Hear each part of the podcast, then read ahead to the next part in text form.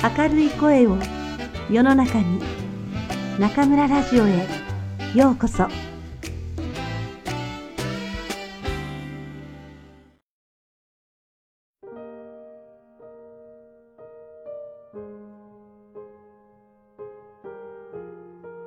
あなたにありがとう。松浦弥太郎。第三章。うまくいかないとき大切なのは引き返す勇気。引きずらない。いつもイメージするのは泳いでいく自分です。海の中でいろいろな人に会い、いろいろなものを見つけ、経験を重ねます。大切なものに出会えば持っていきます。しかし、あまりにものが多くなると、重すぎて自分が溺れてしまいます。前に進み、行きたいところまで泳ぎ抜くには、手放すことも必要です。また、前から突然大きな波が来たら、いつも立ち向かっていくのではなく、避けた方がいいこともあります。泳いでいく自分をイメージするようになったのは、多分、僕が気にしやすいたちだからでしょう。相手のちょっとした一言や何気ない態度にいちいち反応し、あれ、この人、僕のこと嫌っているんじゃないか？と気に病む。あんなことを言ってしまって、自分はなんて馬鹿なんだ、とくよくよする。以前はこんなことがしばしばありました。僕がハッとしたのは、池澤夏樹さんのスティルライフを読んだ時です。この世界が君のために存在すると思ってはいけない。世界は君を入れる容器ではない。世界と君は二本の木が並んで立つように、どちらも寄りかかることなく、それぞれまっすぐに立っている。君は自分のそばに世界という立派な木があることを知っている。それを喜んでいる。世界の方はあまり君のことを考えていないかもしれない。僕が思うほど誰も僕のことなんか考えていない。そう思ったとき、気持ちが随分楽になりました。会う人に不快感を与えないよう、身だしなみを整えることは大切です。しかし、細部にわたって靴下の色まできちんとコーディネートしても、会う人は全く気づいていないことはよくあります。自分が気にするほど相手は気にしていない。こう思うと楽になります。逆の立場で考えれば自分が生きていくだけでもいささかハードなのに会う人すべての髪型やシャツの襟を気にしていたら疲れてしまうし身が持たないでしょう。同じようにこんなこと言ってしまって、あの人は傷ついたかな僕の態度は変じゃなかったかなと気に病むこともよくあります。人とのやりとりのごく細かい部分までが気になってたまらなくなるのです。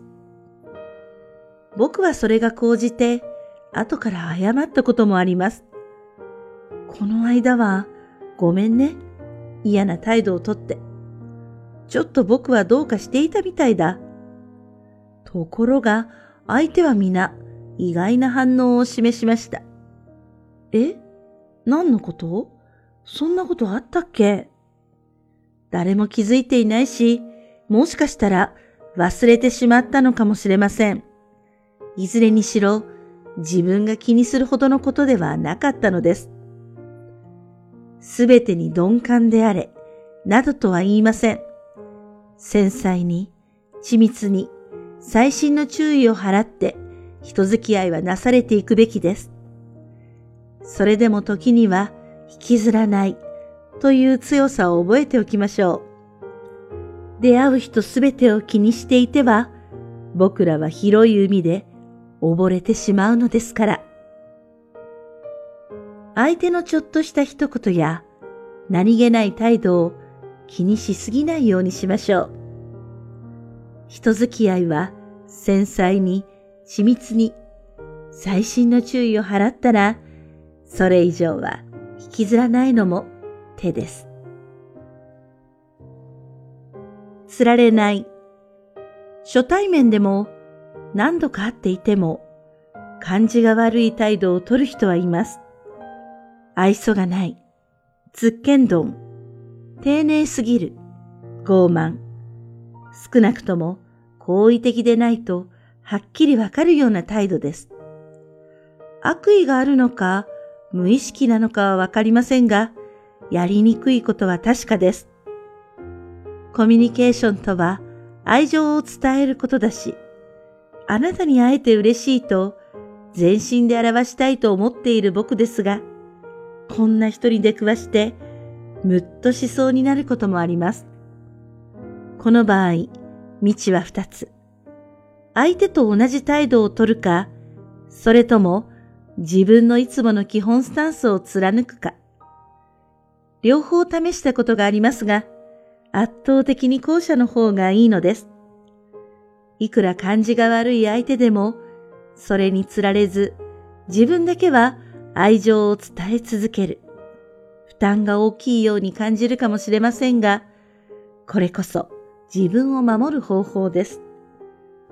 なぜなら嫌な態度につられると嫌な人間関係の連鎖が始まります。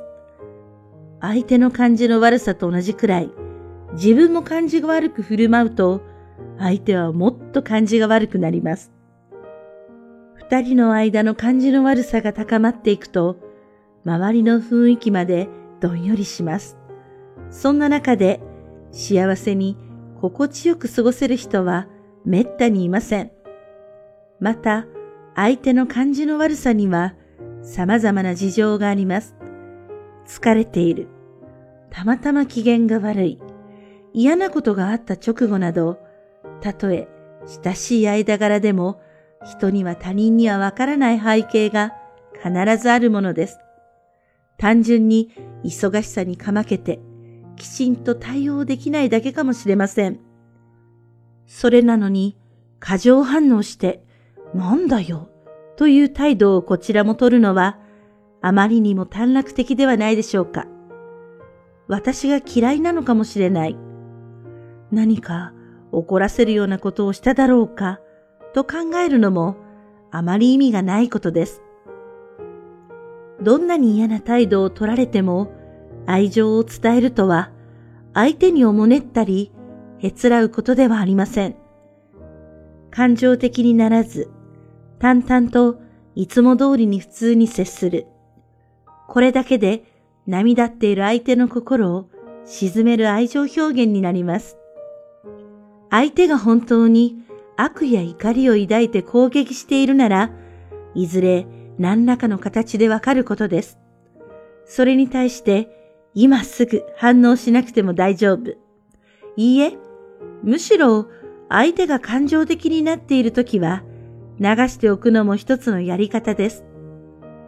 世界は善人ばかりではありませんが、悪い人というのもそうそういるものではありません。なんとなくむしゃくしゃする日があなたにだってあるでしょうそんな時、軽く流していつも通り接してもらった方が楽なのは相手も同じだということです。要するに、相手を思いやる気持ちが大切なのです。感じが悪い態度を取られても、いつも通りに普通に接しましょう。感情的にならず、淡々と接するだけで、涙っている相手の心を沈められます。意見は違って当たり前。じっくり比べてみたならば、右手と左手は違います。指の形、爪の大きさ、関節の太さやしなり具合。自分の手ですら違うのですから、人がみんな違うのは自然なこと。意見が違う、合わないというのも当然のことです。家族だから、同じコミュニティに属しているから、友達だから、恋人だから、同じ会社で一緒に働く者同士だから、たったそれだけの理由でみんなの意見が一致するなどありえない話だと思います。私はこう思うんだけど、あなたも同じだよねたびたび確かめて安心したくなる気持ちはわかりますが、あまり意味がないと思います。えあなたは〇〇だと思わないの？自分一人だけが意見の違いを指摘されたとしても気にする必要はさらさらないと感じます。無理に合わせる方が不誠実だし、関係を歪ませてしまいます。人は皆違うし、意見も違う。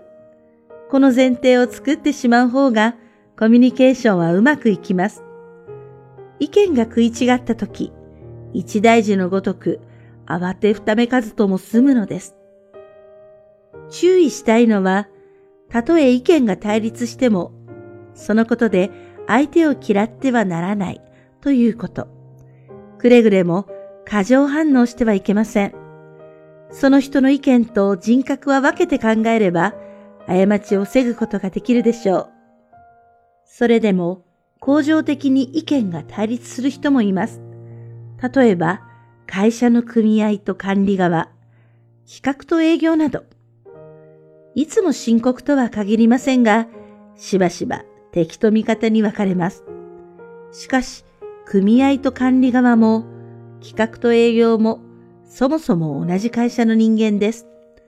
一時敵、味方に分かれたとしても、相手の存在をゼロにすることはできません。あまり仲は良くないけれど、断ち切れない関係、人と人とのつながりには、こうした関係もあります。会社に限らず、いつも意見がぶつかる人がいれば、理解できなくても、よく相手の話を聞きましょう。同調しなくても構いません。やっぱり違うと思ってもいいのです。